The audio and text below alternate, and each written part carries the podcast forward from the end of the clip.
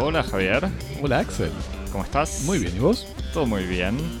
Bienvenidos a Cosmopodis, coronando la cultura del mundo de a un tema por semana, en vivo desde el Estudio 1 en el sur de París, reunidos hoy para hablar de la serie Game of Thrones, Juego de Tronos, serie basada en los libros de George R. R. Martin, Jorgito Martín, serie producida y transmitida por la cadena estadounidense HBO y que se acaba de terminar tras ocho temporadas, no sé cuántos capítulos y mucha, mucha sangre derramada.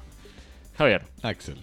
para contarnos cuál es tu personaje favorito de Game of Thrones, nos escribís A cosmopodis.gmail.com y nos seguís en redes sociales en Arroba cosmopodis en Instagram y en Twitter. y nos eh, likeás, retuiteás, haces todo lo que quieras. Nos compartís eh, todo.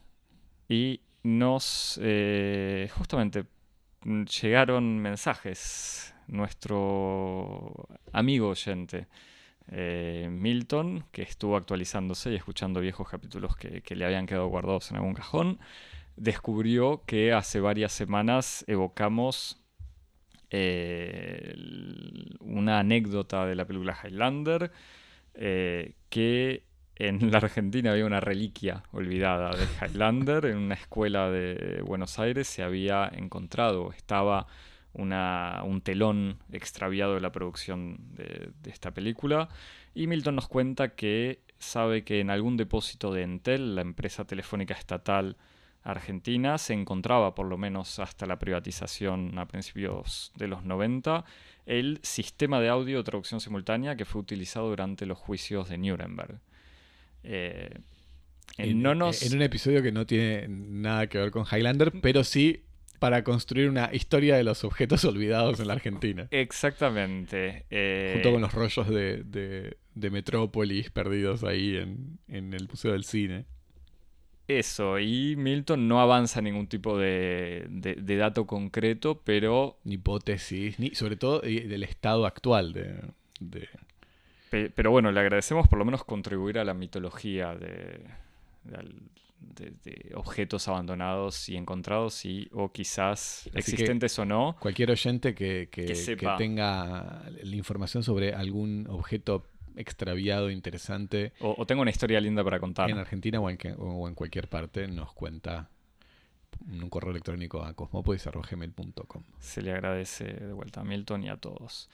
Eh, y por supuesto, te suscribís para, como Milton, poder escuchar los capítulos anteriores y saber cada vez que sale un capítulo nuevo. En todas las plataformas de podcasting como Spotify, TuneIn, Apple Podcast, Google Podcast, Stitcher, Evox y soundcloud.com barra cosmopodis. y todas las otras. Y de vuelta y abrazás, besás, eh, estrellitas y Compartís, todo lo que quieras. difundís, evaluás.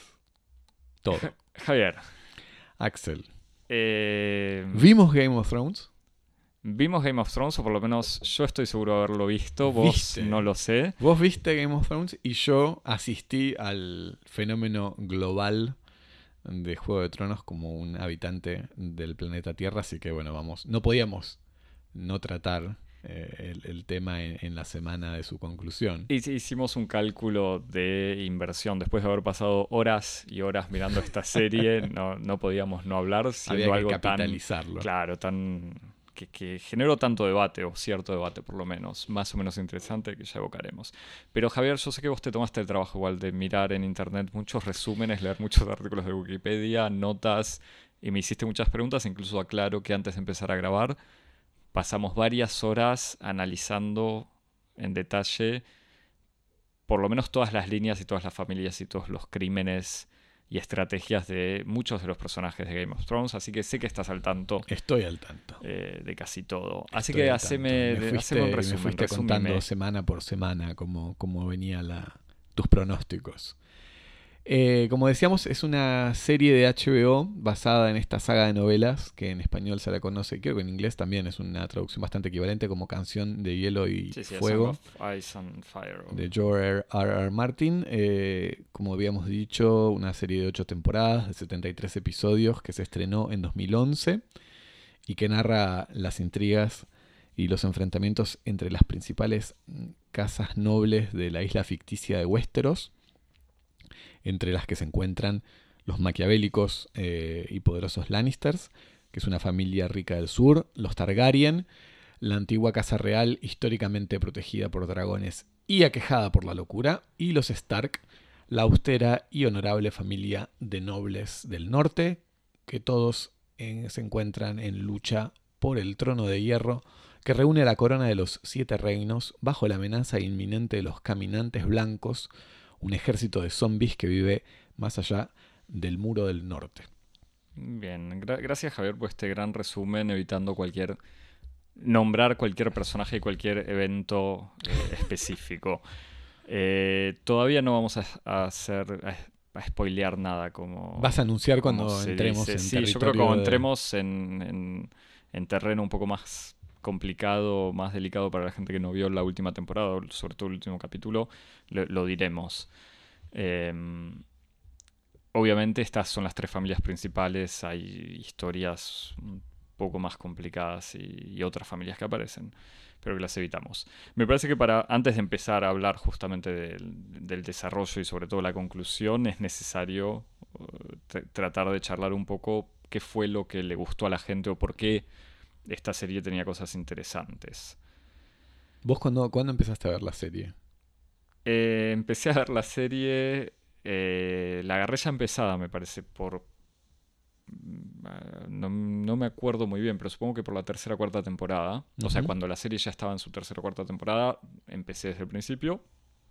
Pues me gusta en general ver las cosas por orden. Eh, y es una serie que yo había empezado a ver igual, ya no me acuerdo quién, la, quién me la recomendó, pero sé que se hablaba mucho justamente de todo el tema de la política en la serie. Eh, y fue una serie que me costó entrar, creo que el primer capítulo lo vi dos veces. El, primer capítulo empieza con eh, unos estos zombies o estos monstruos atacando a dos muchachos en la nieve. Y no sé si era por, miedo o porque no era lo que más me, me atraía, pero abandoné dos veces el primer capítulo y la tercera vez lo vi entero y después medio por inercia, quizás pues no tenía otras cosas para hacer, eh, la seguí viendo y me fue gustando, o sea, me fue pareciendo interesante la, manera de desarrollar estos personajes, conflictos familiares, familiares personales.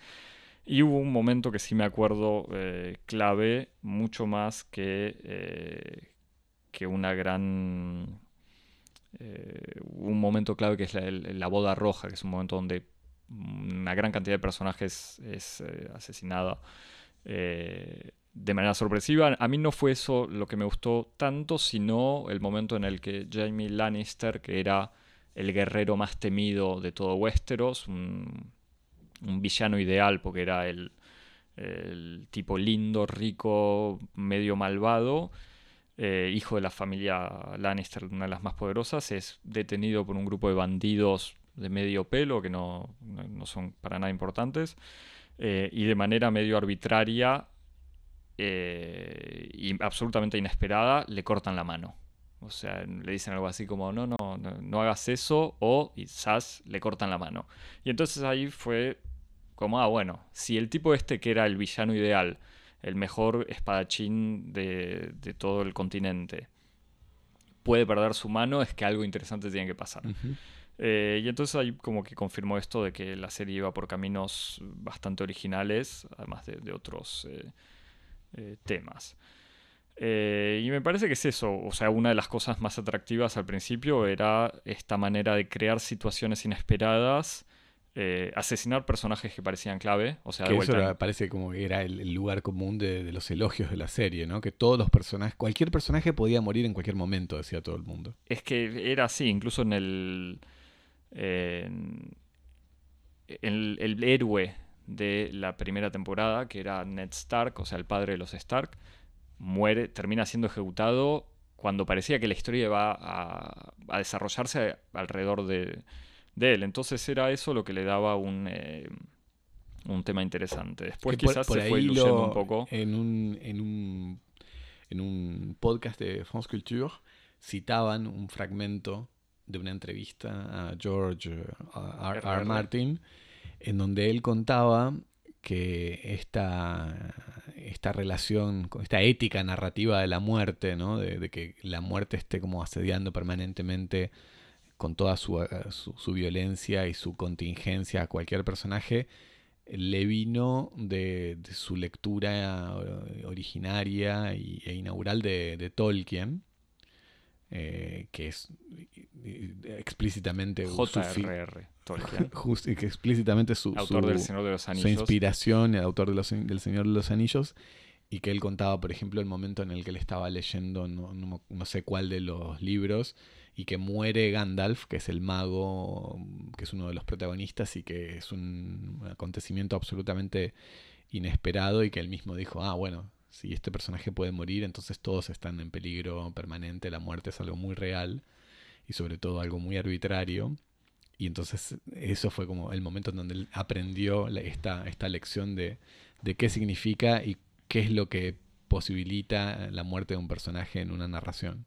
Y queda claro para la gente que esté preocupada por la salud de Gandalf, Gandalf vuelve, resucita del abismo en donde había caído y vuelve más poderoso. Eh, lo que George Martin, o sea, respeta esto de matar personajes y no necesariamente hacerlos volver.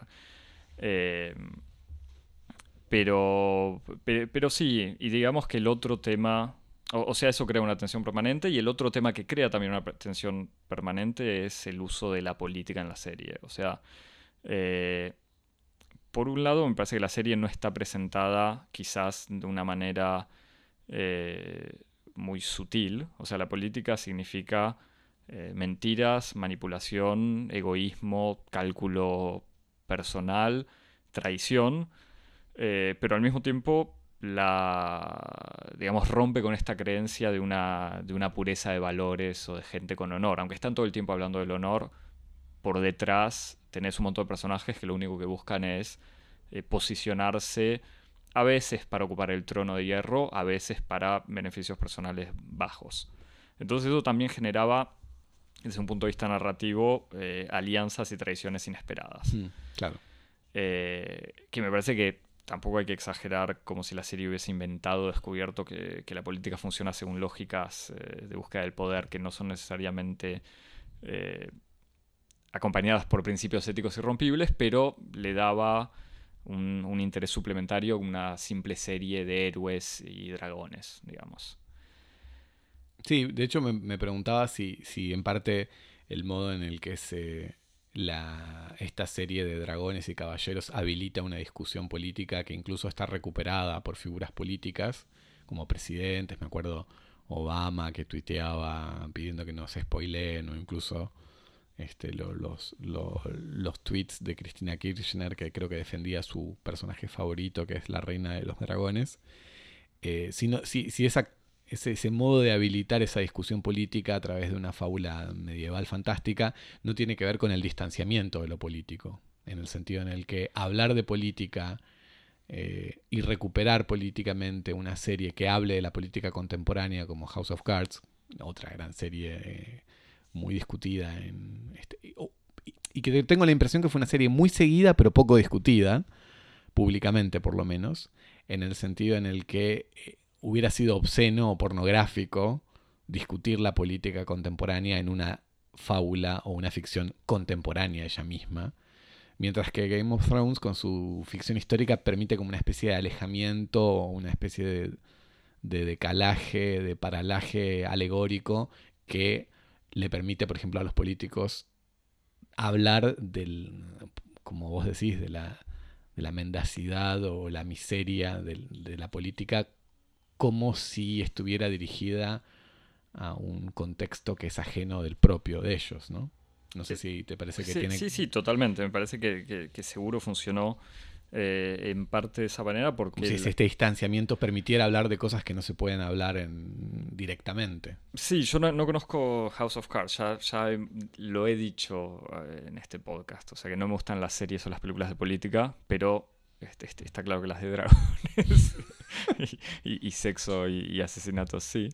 Eh, pero, pero sí, me parece que uno de los temas que, maneja George Martin es el, maquiavelismo. Y eso, o sea, si Maquiavelo sigue siendo algo actual en la política contemporánea, aplicarlo a una serie situada en una especie de eh, ambiente medieval eh, lo hace igual eh, actual, porque en el fondo lo, lo, que hace además Martin, que vuelta, yo hablo de Martin, pero no leí las novelas, pero es por lecturas o comentarios que escuché sobre la relación entre la serie y las novelas. Em, que, Martin se preocupa por eh, no solamente conquistar, o sea, dice, no, lo importante no es solamente el que conquista, sino cómo se mantiene ese poder, cómo se conserva ese poder, y eso en el fondo es... Sí, porque lo que le interesa no es la, guerra y por lo tanto el relato gana, épico. es más fuerte, Exacto. Sí, sino como que incluso Martin Martin decía eh, sobre Tolkien también, dice al final del Señor de los Anillos, Tolkien dice, Aragorn eh, reinó 100 años y fue sabio y bueno. Pero no se pregunta, esto lo dice Martin con, mucho humor y, pertenencia, dice, pero no se pregunta sobre la política fiscal de Aragorn, no se pregunta si mantuvo un ejército permanente, o por ejemplo, qué hizo con todos los orcos, que eran los, enemigos del mundo bueno de elfos y hobbits, eh, si hubo una especie de masacre generalizada de orcos que estaban en los bosques o qué. Eh, y en el fondo Martin, o en la serie Game of Thrones, se ve eso y ese tipo de preguntas. Y ese tipo de preguntas sí pueden ser eh, vistas respecto de la política contemporánea. Al mismo tiempo me parece que hay lecturas, no sé si erróneas, digamos, cada lectura puede ser válida en su manera, pero llegó un punto en donde se esperaba que la serie siguiera eh, la lógica de personajes políticos, eh, lo que generó decepciones. Eso lo hablaremos quizás más tarde. Sí, no, pero igual es interesante lo que decís, eh, que, casi que te diría que más que lecturas, lo, que, lo que uno veía, o lo que uno veía incluso sin ver la serie, era toda una red insisto, no de lecturas, sino de, identificaciones, ¿no? En donde... Sí, pero eso me parece que habla mucho más de cierta mediocridad política o falta de imaginación. No, sí, pero más allá de eso, yo lo que veía era como una especie de en la avidez eh, que se veía en esas identificaciones, había casi como una dimensión oracular. Eh, de la lectura de Game of Thrones, como si Game of Thrones estuviera en alguna medida anunciando el destino de eh, de personajes reales y que en alguna medida la ansiedad del público porque tal o cual personaje triunfe eh, era en alguna medida el, índice de la ansiedad que esas personas tenían porque tal o cual candidato que ellos identificaban en la serie como tal o cual personaje eh, tenga o no éxito en el mundo real. Es como que hay, como toda una, una, una, serie. Eso yo lo vi por lo menos muy, muy bien en estos últimos 15 días, en, lo que pude ver en el feed de, de Cosmópodis, en donde había un montón de gente, eh, de, comentaristas o, gente argentina que discutía eh, el, destino de, ¿cómo se llama? De Neris. De Neris apenas eh, veladamente, como, como si estuvieran discutiendo, o como incluso como si vieran en el destino de Daenerys la anticipación o una especie de señal oracular de lo que puede ser el destino de Cristina Kirchner, por ejemplo. Como hay una, una ansiedad eh, en leer en la serie índices casi oraculares. Incluso esta semana leía en algunos comentaristas norteamericanos eh, a Daenerys eh, que, se la criticó también mucho como una especie de personaje que prefigura o que encarna las derivas de, la revolución eh, fascista, de, las revoluciones. Vamos, vamos hacia los spoilers, me parece, te aclaro. Bueno, sí, igual no, iba a decir nada específico, pero eh, las derivas de la, de, la liberación en un contexto revolucionario, había, por ejemplo, comentaristas norteamericanos que veían en, esas derivas barbáricas de una empresa liberadora con las mejores intenciones una, crítica o una interrogación, por ejemplo, de las incursiones norteamericanas en Medio Oriente. eh, que bajo las mejores intenciones de, dicen estos comentaristas, de difundir la democracia y liberar pueblos, terminan por sembrar el caos, por instaurar nuevas tiranías, etcétera. Entonces es como que uno ve ahí en, en estas, este juego de lecturas toda una serie de identificaciones este, locales en distintos contextos. No sé vos cómo, cómo lo ves a esto. Sí, me, parece porque para situar la historia de este personaje de Daenerys es una chica que desciende de la familia que había sido derrocada eh, del trono de hierro recibe como regalo unos huevos de dragones supuestamente fosilizados y por una historia de, un fuego mágico los dragones nacen. Entonces pasa a ser una huérfana sin ningún tipo de poder a la mujer que tiene los tres animales que la van a ayudar a reconquistar su trono. Y en el camino entre eh, la costa este alejada de Westeros en donde está y el trono, ella recorre ciudades liberando eh, esclavos y armándose un ejército cada vez más grande de, esclavos liberados que trabajan para ella libremente, o sea, que deciden eh, defenderla a ella y, seguir esta, esta, lucha. Entonces, eh, incluso ya no me acuerdo en qué temporada exactamente, pero está todo este tema de qué haces cuando liberas una ciudad. Y le pasa a ella, ella libera una ciudad y dice, bueno, ya tengo mi ejército, tengo mis dragones, vamos para, para King's Landing, donde está el trono de hierro, y los, sus eh, consejeros le dicen, bueno, pero esta ciudad hay que, ahora alguien tiene que gobernarla. Entonces estaban esos temas, incluso de vuelta el paralelo con la situación de Estados Unidos en, Irak o en Medio Oriente, se veía medio explícitamente incluso porque los territorios donde ella andaba vagando eran siempre desérticos eh, orientales, para decirlo de alguna manera. Eh, después de la adaptación argentina o, incluso de Podemos que se hacía con ella. Eh, en clave populista. En clave populista, también a mí me... me ¿Cómo decirlo? Me, siempre me pareció gracioso ponerle tanta fe a un personaje de ficción escrito por un yankee, por decirlo de alguna manera. Y, y uno sabe, sobre todo viendo la serie, que nadie vive o sea, todos corren riesgo de morir o todos corren el riesgo de hacer algo que al final no es tan satisfactorio, encontrarse en una situación horrible que puede ser de la chica casada por la fuerza y violada por su marido, el hombre que quema a su propia hija o el muchacho el que lo secuestran y le cortan el pene. Para mí el riesgo de que el personaje de Daenerys terminara mal en algo humillante era grande, a pesar de ser uno de los personajes principales. Pero bueno, ¿te parece pasar a hablar si querés las, esta última temporada y, cualquier cosa volvemos? Adelante, adelante. Eh, la temporada 8, o sea, esta última octava temporada era la temporada en donde había que cerrar no solamente cabos sueltos, sino estas líneas históricas eh, que se habían ido construyendo de a poco. Eh, había que darle a los fans ciertas cosas que venían siendo reclamadas y resolver entonces este gran dilema, primero de cómo protegerse el ejército. Ahora sí entramos en terreno de spoilers. Sí, sí, sí, ahora em, sí, vamos a, ya entramos, ya mismo.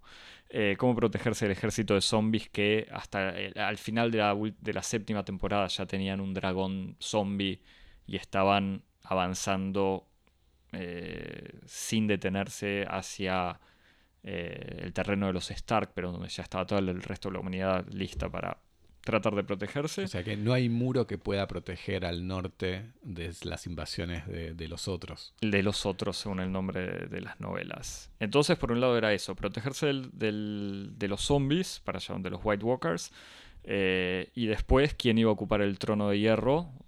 O sea, primero si se, si se sobrevivía a los zombies. Pero a quién le queda el trono de hierro si la malvada y manipuladora Cersei Lannister, que era la, reina eh, que lo está ocupando en ese momento, el personaje más cruel y manipulador de todos, eh, la supuesta legítima heredera, eh, pero en el fondo antisistema, madre de dragones de Neris, o su sobrino, algo que no era sabido, pero su sobrino devenido en su amante, supuesto bastardo, pero en realidad legítimo heredero del trono, hombre justo y bueno, aunque un poco aburrido, Jon Snow.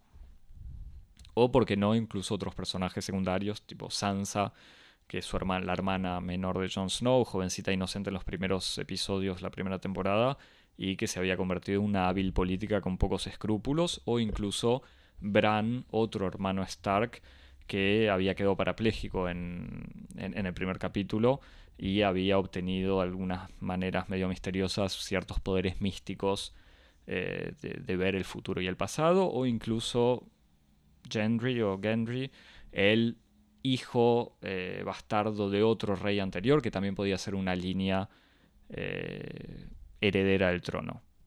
el tema de los zombies es, fue resuelta rápidamente, digamos, con un movimiento de, karate espadachín de Arya Stark, también otra de las... Pensé que ibas a decir de un movimiento de karate del guionista, pero... No, no, no, un movimiento más o menos sorprendente, pero, pero digamos, esta Arya Stark se había convertido en una historia larga que no contaremos, en, la asesina más temida de, todo Westeros. Así que era un merecido rol el de salvar a la humanidad con, un pequeño movimiento de cuchillos y apuñalando al líder, al rey de la noche. Eh, y entonces, una vez evacuada el tema, evacuado el tema de los White Walkers, pasaba la lucha política y la lucha política se resumía a todos los que estaban en el norte defendiendo eh, defendiéndose de los zombies, iban a ir hacia el sur, hacia donde estaba Cersei Lannister, y atacarla directamente. O sea, los dragones, el ejército del norte y todos contra esta mujer malvada y manipuladora. Lo que termina pasando es los ejércitos entran en la ciudad, la ciudad se rinde y ahí, gran spoiler, eh, aunque la ciudad está rindiéndose y todos, salvo Daenerys, dicen, bueno, dejemos de luchar, Daenerys tiene un momento que algunos llaman como una especie de brote eh, o, de giro irracional y arrasa eh, sentada en su dragón, montando su dragón, incendia y arrasa completamente con la ciudad. Obviamente donde muere Cersei Lannister y Daenerys queda como la nueva reina de una ciudad en ruinas. esa resolución final, ¿te cuento más? Por favor. ¿Qué pasa? Porque, bueno, de vuelta, como diría George Martin, no importa, no hay que conquistar una ciudad, sino qué pasa después. Entonces lo que termina pasando después es que frente a esta situación donde la gran liberadora de pueblos se convierte en una especie de gran genocida de civiles, en este giro que molestó a mucha gente, eh, lo que termina decidiendo Jon Snow eh, es matarla, o sea, asesinarla una puñalada en el corazón. Eh, y frente a esta situación donde ya no hay más reina legítima y el único heredero legítimo es un asesino, se convoca en el último episodio de la serie a una asamblea de los pocos nobles que quedan y se termina eligiendo, se termina decidiendo que se va a elegir al rey por un voto de los nobles o por una elección de, de nobles y que el rey va a ser Bran, este chico que por tener esta memoria sobrenatural o este acceso a la historia a través de, poderes sobrenaturales es el, eh, el, heredero de toda la historia de Westeros y se eh, instala como rey, retomando de alguna manera un ritmo... Es instalado más que se instala. Es instalado, literalmente, porque no se puede mover, además, le ubican la silla de ruedas. Me refería a que es este, ungido por sus pares. Exactamente. Y se eh, retoma la vida eh, en esta, o sea, en la ciudad de King's Landing con un rey acompañado de nuevos consejeros, o sea, nuevos consejeros que son personajes que que habían participado de todas estas guerras, mientras que Jon Snow es desterrado hacia el norte, eh, ya sin la amenaza de los, de los zombies. Sus hermanas son ubicadas, Sansa como reina del reino del norte que se independentiza, eh, y Arya, esta gran asesina que se va a explorar las tierras al oeste del oeste, que es Westeros. Em, y los ejércitos que acompañaban a, a Daenerys se suben a barcos para ir, uno imagina, a liberar más pueblos en otros continentes y ya no en, Westeros. Este final eh, decepcionó a mucha gente. A mí en el fondo me gustó. O sea, me gustó, digamos, me, satisfizo. ¿Por qué? Eh, primero que el giro malvado eh, malvado, querés decir, la destrucción de. claro, el, giro malvado de, de, Daenerys, hay mucha gente que lo, que lo criticó diciendo que era irrealista, como que no tenía nada que ver con el personaje. Me parece que si, si vamos a discutir en esos términos, sí era toda una tensión que venía desde lejos de la chica esta que con el poder de los dragones se le podía ir la mano en cualquier momento y que venía, era la hija de un rey loco, entonces podía tener un, brote psicótico en donde matar a todos. Em, me parece que, eh, que, que el gran error de esta gente es haber esperado un final, un final feliz en una serie que se notaba que no podía dar un final feliz y que lo interesante de la serie es que no iba hacia la construcción de un héroe bueno y un final feliz. Entonces, eh, me parece que la gente que critica porque que, ve en el final algo malo eh, porque esperaba que Daenerys liberara al mundo, eh, se equivoca eh, aún cuando se puede criticar esta figura de, Daenerys como una especie de, reina fascista que de golpe es presentada de la manera más caricatural o más caricatural que antes, incluso este brote psicótico o este ataque irracional de, destruir la ciudad se podría haber justificado, me parece, en el guion por otras razones o, de otra manera. Pero parece que tiene que ver con una inverosimilitud de la psicología o que tiene que ver con una insatisfacción eh, ante una especie de final un poco cínico y conservador en un momento en el que la gente quiere volver a Esperanza. creer en, claro, en la posibilidad de la acción política como cambio. Eh, Digo porque lo que se repitió una y mil veces en cualquiera de las redes sociales o en todos los medios es ese proverbio que parece ser el proverbio que que organiza la acción política de Daenerys, que es eh, no hay que detenerla, ¿cómo es? No hay que... No hay, ella no viene, no, llegó para detener la rueda, sino para romperla. Para romperla, como no vengo a corregir o a cambiar el sistema, a recorregir el sistema, sino que lo vengo a revolucionar radicalmente. Y me parece que, te pregunto si no tiene que ver con una especie así de, de insatisfacción con respecto a esta especie como de final decepcionante o con respecto a las posibilidades del cambio. Eh, a ver, tengo... ¿Cómo decirlo? Eh, no sé si me hubiese gustado. Digo, si en el fondo puedo defender esta política de Neris de, o esta política, este ideal de decir vengo a liberar a los pueblos o los pueblos deberían ser libres, no debería existir este sistema tiránico de monarquías, de explotación y un montón de discursos absolutamente aceptables eh, políticamente me parece que en la serie hubiese sido decepcionante un final así, sabiendo que, y esto igual tiene que ver quizás con una postura política personal, eh, esta posición de Daenerys como héroe em, único, eh, mujer providencial, eh, que por su poder y por su gracia va a liberar a los hombres y no, y no quizás levantamientos populares espontáneos o algo así a mí no me gusta. Entonces yo, sé que había mucha gente que, le encantaba este personaje porque en el fondo tiene buenas, eh, o por lo menos un, corazón que parece ser bueno. A mí tampoco me satisfacía esta actitud de la liberadora que llega desde arriba y gracias a tres dragones te salva, digamos. Entonces tampoco me hubiese gustado un final así, donde en el fondo ella gana porque tiene el dragón más grande, digamos, o el ejército más fuerte. Eh, y me hubiese parecido simple y tonto. O sea, si, si toda la historia era para eso. Además, daba la sensación de que el, conjunto de la historia siempre era. El cinismo no era un episodio aislado, sino el, humor de la, de la, serie en general, ¿no? No, exactamente. Y, lo más interesante de todo el trabajo. Sorprendente hubiera sido lo contrario. Claro, el trabajo de Martin era no, no la complejidad, pero que incluso esto de vuelta, yo no conozco House of Cards, pero en algún lugar leí que una de las diferencias en la manera de ver la política es que en Game of Thrones las piezas se van modificando mucho. O sea, la gente va evolucionando.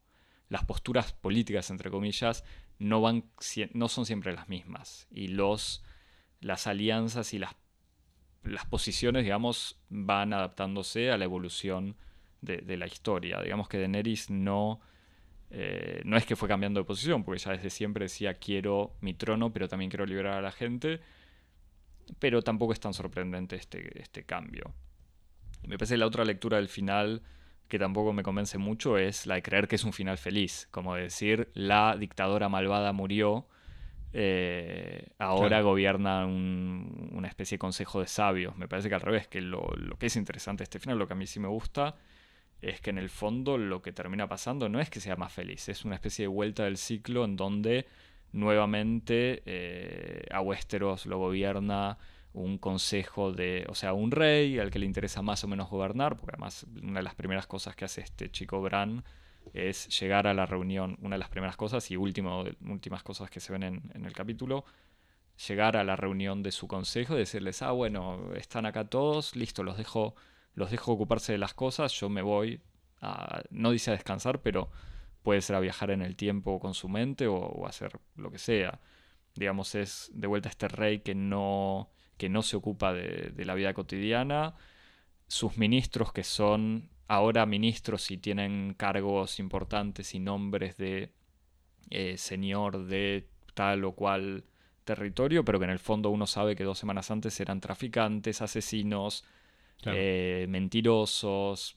Entonces tiene esta cosa que, que, la situación del reino no es mucho peor, o sea, hubo muchas masacres en el medio, por supuesto, pero no es que los, eh, que los ministros ahora son más buenos que los anteriores o que son peores. Como que en el fondo tiene esta cosa de un ciclo que no se repite igual, pero que sigue avanzando y que los uno imagina que las intrigas y las manipulaciones y los debates y las traiciones van a seguir ocurriendo.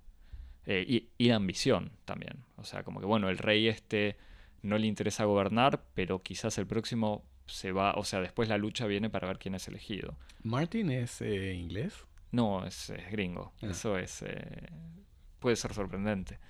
Pero, pero bueno, no, quizás si fuese inglés hubiese hecho una verdadera tragedia shakespeariana y no, sin dragones. Pero incluso me, pregunto cuánto, o sea, cuánto habrá de, una especie de sensibilidad en el fondo como conservadora gradualista, en el sentido de que la idea de que el cambio en política tiene que estar siempre sujeto como a pequeños avances. Porque vos me contás que al final hay como dos momentos, dos fracasos. Uno es el fracaso de la revolución de, Neris, en cierto sentido, una revolución que Zizek en un artículo que escribió para el Independent califica de un modo muy interesante como de un proyecto bonapartista.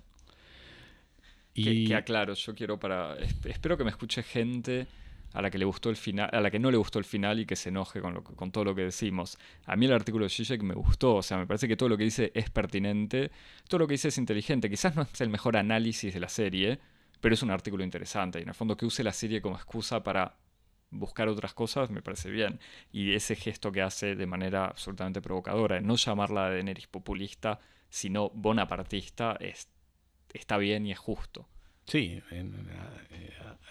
a, doble título, ¿no? Como de, la utilización de esa categoría marxista y al mismo tiempo de resituar históricamente en otro lado la historia, ¿no?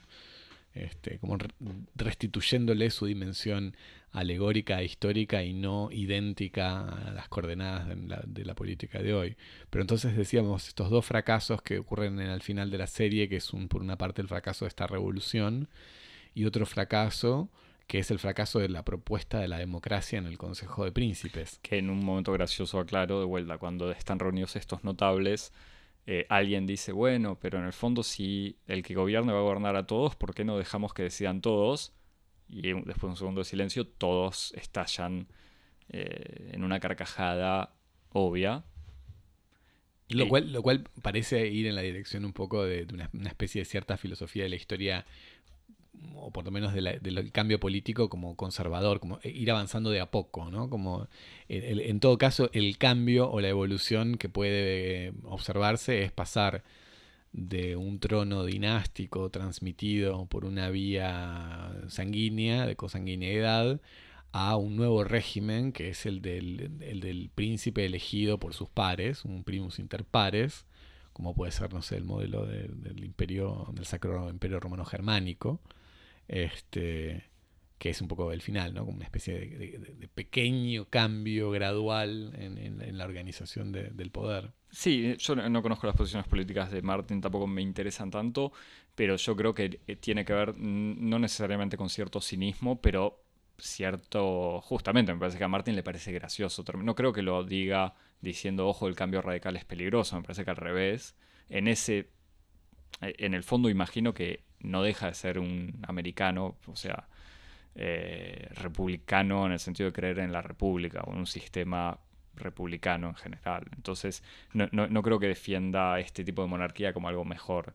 Me, me parece que lo propone porque le No, parece... Pero me parece que la correspondencia no es tanto como defender la monarquía en tanto que monarquía, sino defender, por ejemplo, la democracia eh, liberal capitalista llena de, de- de desigualdades e injusticias como, bueno, es lo que hay, se irá modificando de a poco. Del mismo modo que en su momento el Consejo de Príncipes se ría de la democracia diciendo, bueno, no, lo que hay que hacer es en todo caso elegir el príncipe entre nosotros eh, y evitar, por ejemplo, las tentaciones del poder dentro de una misma línea familiar, como si en el fondo le- eh, la capacidad de, de una comunidad política para tolerar eh, la injusticia es eh, una cláusula de seguridad para poder ad- administrar el cambio, el cambio político de un modo seguro, ¿no? ¿Ves lo que quiero decir? Sí, igual, es que no sé si hay que, si hay que pensar a Game of Thrones como algo que da enseñanzas sobre, sobre la política actual en el, en el sentido de, de que da recetas. No, no digo que. O sea, no- yo no entiendo estoy la- la dimensión buscando- ideológica que le no, podés buscar. No, no estoy buscando en Game of Thrones una, un manual. Lo que, lo, lo que digo es en qué medida representa una sensibilidad política de nuestro tiempo. Sí, sí, pero no creo, va, no creo, no sé si hay que atribuirlo a una especie de moraleja de o de Martin o de los directores, porque en el fondo esto, esta última temporada no fue escrita o la serie no fue escrita directamente por Martin, Casi aunque con más razón. bueno, por eso, puede ser que por el lado de, de HBO sí sea así, quizás en el texto de Martin, si alguna vez termina de escribir estos libros o si se publican, eh, uno ve ahí las diferencias eh, de, de posturas. Pero incluso me parece que comparando con el resto de la serie, a mí no me, no me suena a una especie de moraleja. Me parece que al revés, esta dimensión de que nada cambió es como parte del cinismo existente o, de esta situación entre pesimista y, otra cosa, porque tampoco nada se soluciona, digamos. El, primer debate que tienen estos ministros es, bueno, ¿qué se hace? ¿Cómo se hace para alimentar a la gente, para mantener una flota y eh, que faltan prostíbulos? Entonces el debate es como, bueno, no podemos crear una flota si tenemos que financiar prostíbulos. Como que esa manera de ver la política como algo bajo, eh, o, o sea, como algo al mismo tiempo bajo, eh, en el sentido que hay que ocuparse de cosas cotidianas y como que las preocupaciones a veces son cómo hacer que la población sea feliz de las maneras más horribles. eh, también está. Al- Entonces, al mismo tiempo también tengo, tengo ganas de decir que en el contexto de, una sociedad medieval, en el- el- el- la buena, el, el buen funcionamiento de los prostíbulos formaba parte casi de una especie de primera necesidad para la paz social. Eh, sí, igual a mí sobre la adaptación histórica me parece de la serie, la serie se toma muchas libertades eh, ex- explícitas y, y Hmm. voluntarias. Y por ejemplo en este Consejo de Ministros está, hay una ministra que le responde al mismo eh, pseudo ministro de Finanzas que habla de los, de los prostíbulos, le dice, bueno, quizás no sería, quizás habría que buscar otra cosa que los prostíbulos, no, no serían, Claro, eh, no me acuerdo exactamente juego cómo lo dice, pero,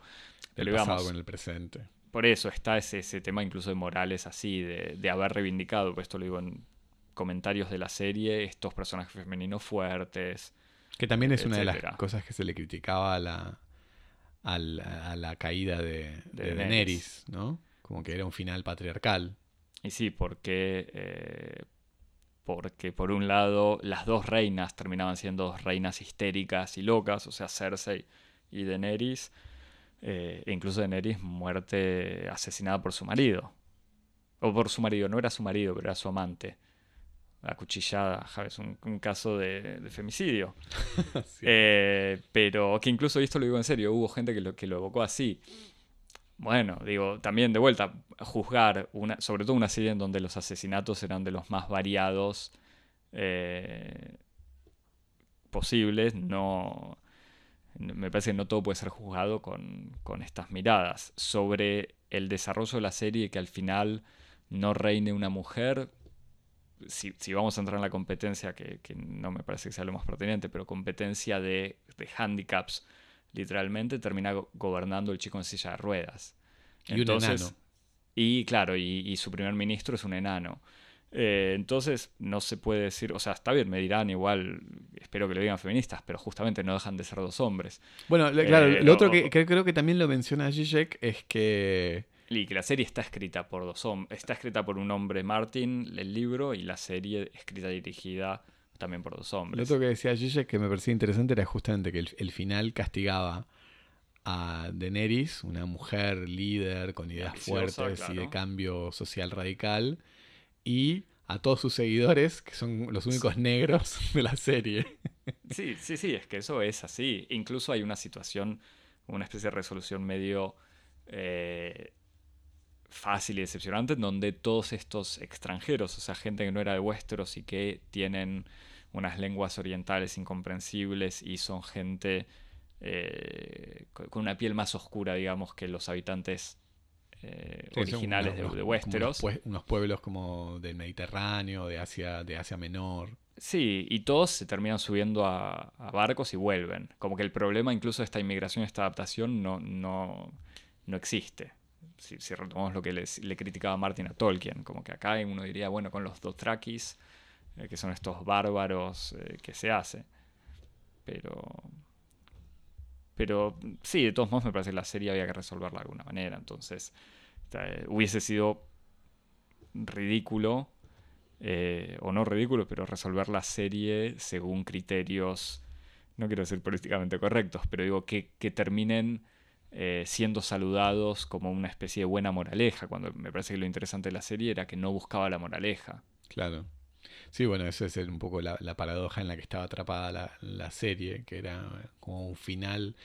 Una serie que tiene esta re- reputación tan aparentemente bien ganada de ser una defensora de la sorpresa y de lo imprevisible, estaba sujeta un poco entre un final edificante y, como vos decís, políticamente correcto, o obedeciendo a este imperativo de la sorpresa, algo que sea totalmente opuesto eh, y que sea malvado, perverso, etcétera, y entonces la solución necesariamente se iba a encontrar en una especie de, de compromiso entre las dos cosas, ¿no? Porque si ganaban, entre las teorías estaba la, la idea de que eh, los White Walkers ganaran, o sea, que los zombies vencieran y, y Claro, hubiese... eso, eso sí hubiera sido... Y también hubiese sido sorprendente y seguramente hubiese habido gente enojada diciendo, ah, pero estos personajes estaban ahí como una amenaza y nunca aparecían, de golpe aparecen y, y matan a todos. Y es como, bueno, hubiese, no hubiese sido tan injusto, digamos.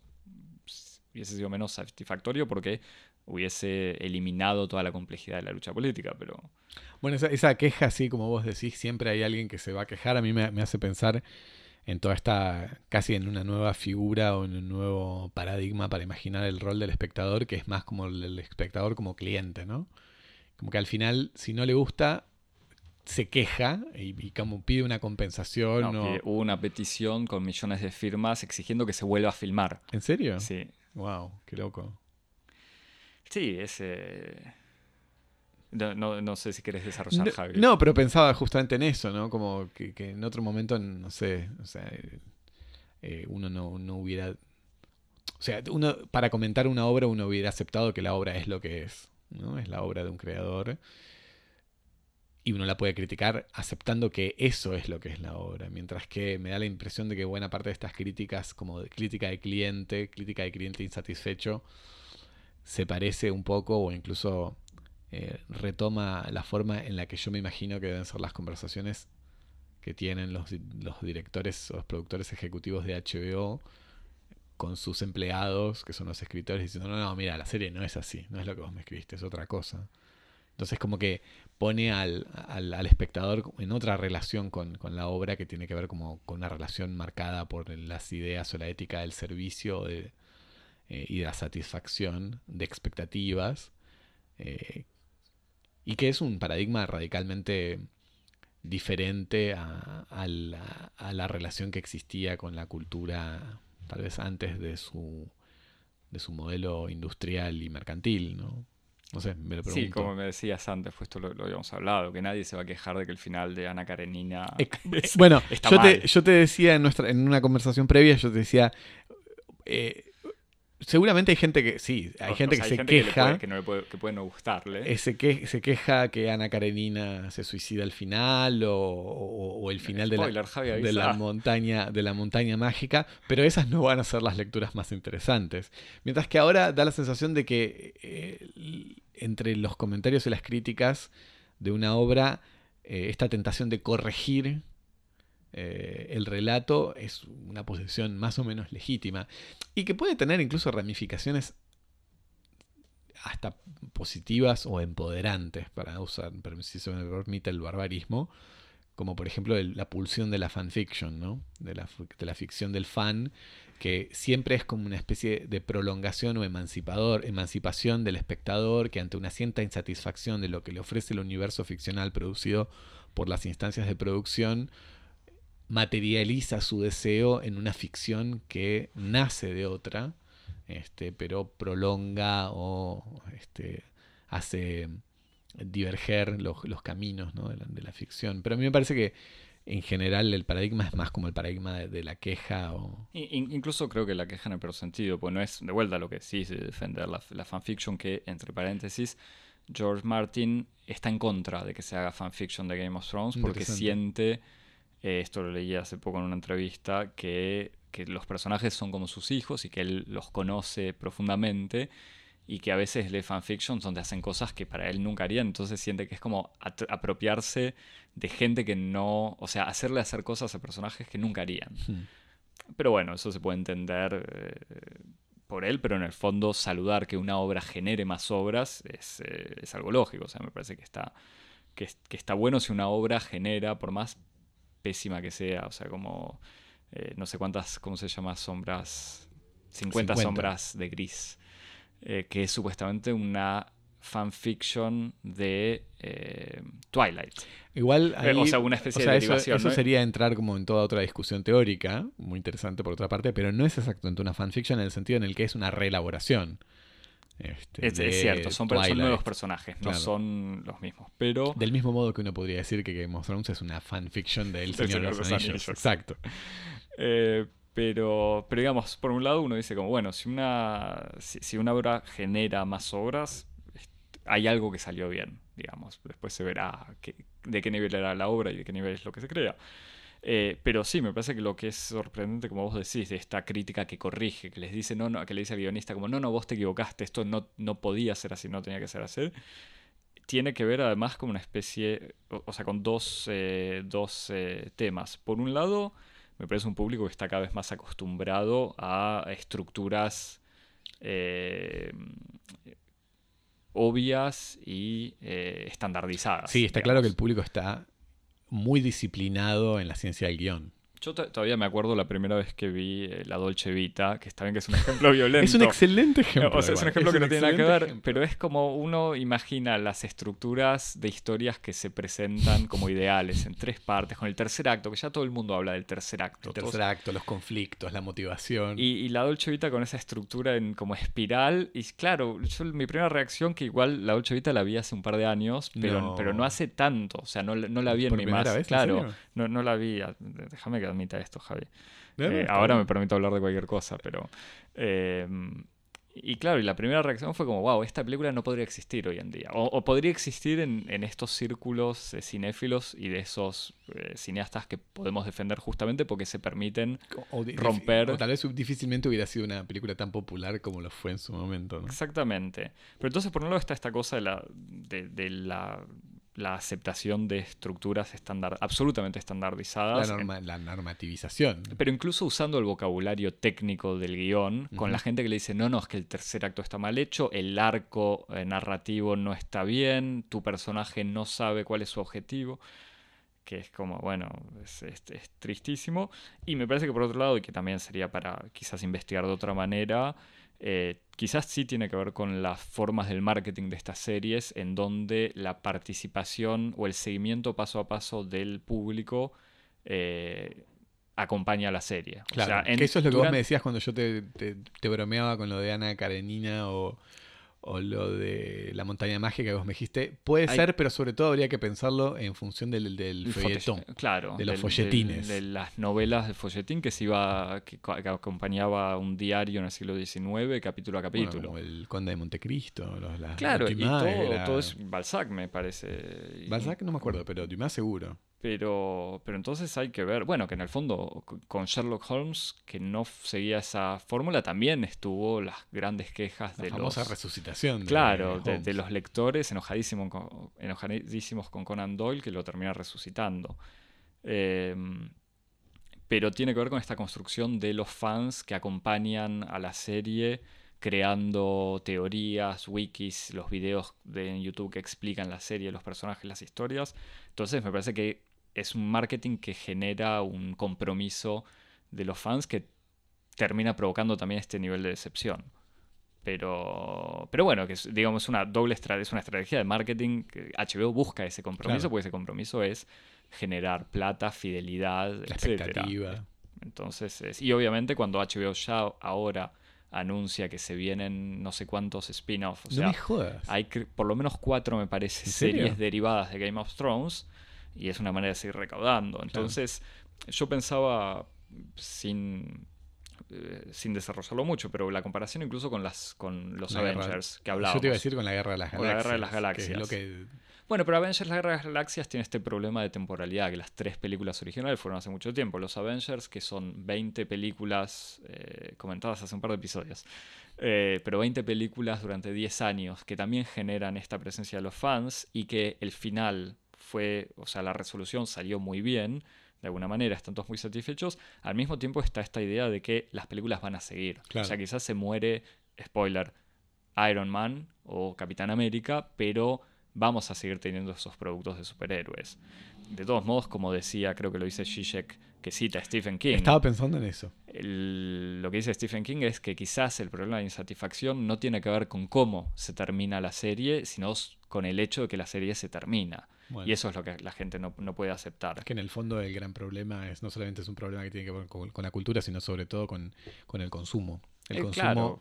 tiene por objetivo y por motor siempre la, la insatisfacción. Sí, y, y que esta serie va a ser decepcionante hasta que aparezca otro producto que la reemplace y que de todos modos en la lógica de HBO era eso, durante el- la época del año que, que no existía, o sea que Game of Thrones estaba en producción y no estaba siendo difundida, transmitida, estaba Westworld, que al final no prendió como Game of Thrones, pero ya saldrá otro producto que la reemplazará en los eh, en las exageraciones que uno lee en Twitter como la mejor serie del mundo, de la historia, de todos los tiempos, etcétera. Javier, Axel. ¿querés eh, ¿Qué recomendamos? algo? Eso. Yo la verdad que me quedé, no sé si El Señor de los Anillos hace mucho lo leí. Eso lo- taumaturgos. leí exactamente. El otoño de la edad, otoño de la Edad Media, Media. Wisinga.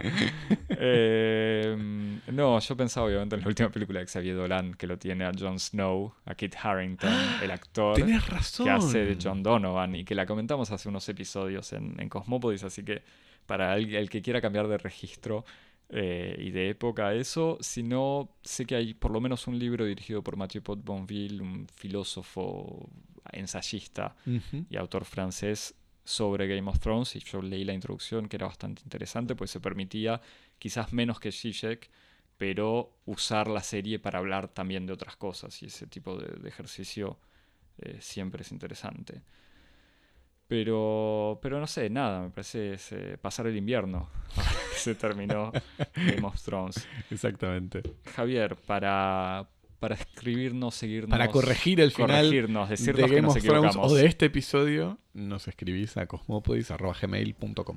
Y nos seguís en redes sociales en arroba cosmopodis, en, En Twitter, Twitter y en Instagram. Instagram. Nos likeás, nos compartís. Nos evaluás, nos pones cinco estrellas. Cinco estrellas. Y comentás, pones en el espacio de que el texto, pones tercer acto lo bien, que, bien. lo bien que está Cosmopodis. Eh, y te suscribís en Apple Podcast, Google Podcast, Spotify, TuneIn y la plataforma de podcast que más te guste. Te suscribís, así estás seguro de escucharnos cada viernes. Y nos eh, vemos la semana, que, viene. Pues nosotros sí seguiremos. Nos quedan todavía unas un par de semanas antes de terminar esta segunda temporada. Summer is coming. Ya anunciaremos lo que, lo que tenemos previsto para las vacaciones. Es posible que terminemos con algunas preguntas del público, Javier. Exactamente. Vayan pensando, vayan mandando si ya, recibimos por correo electrónico y por las redes. Ya lo diremos. Chao. Chao.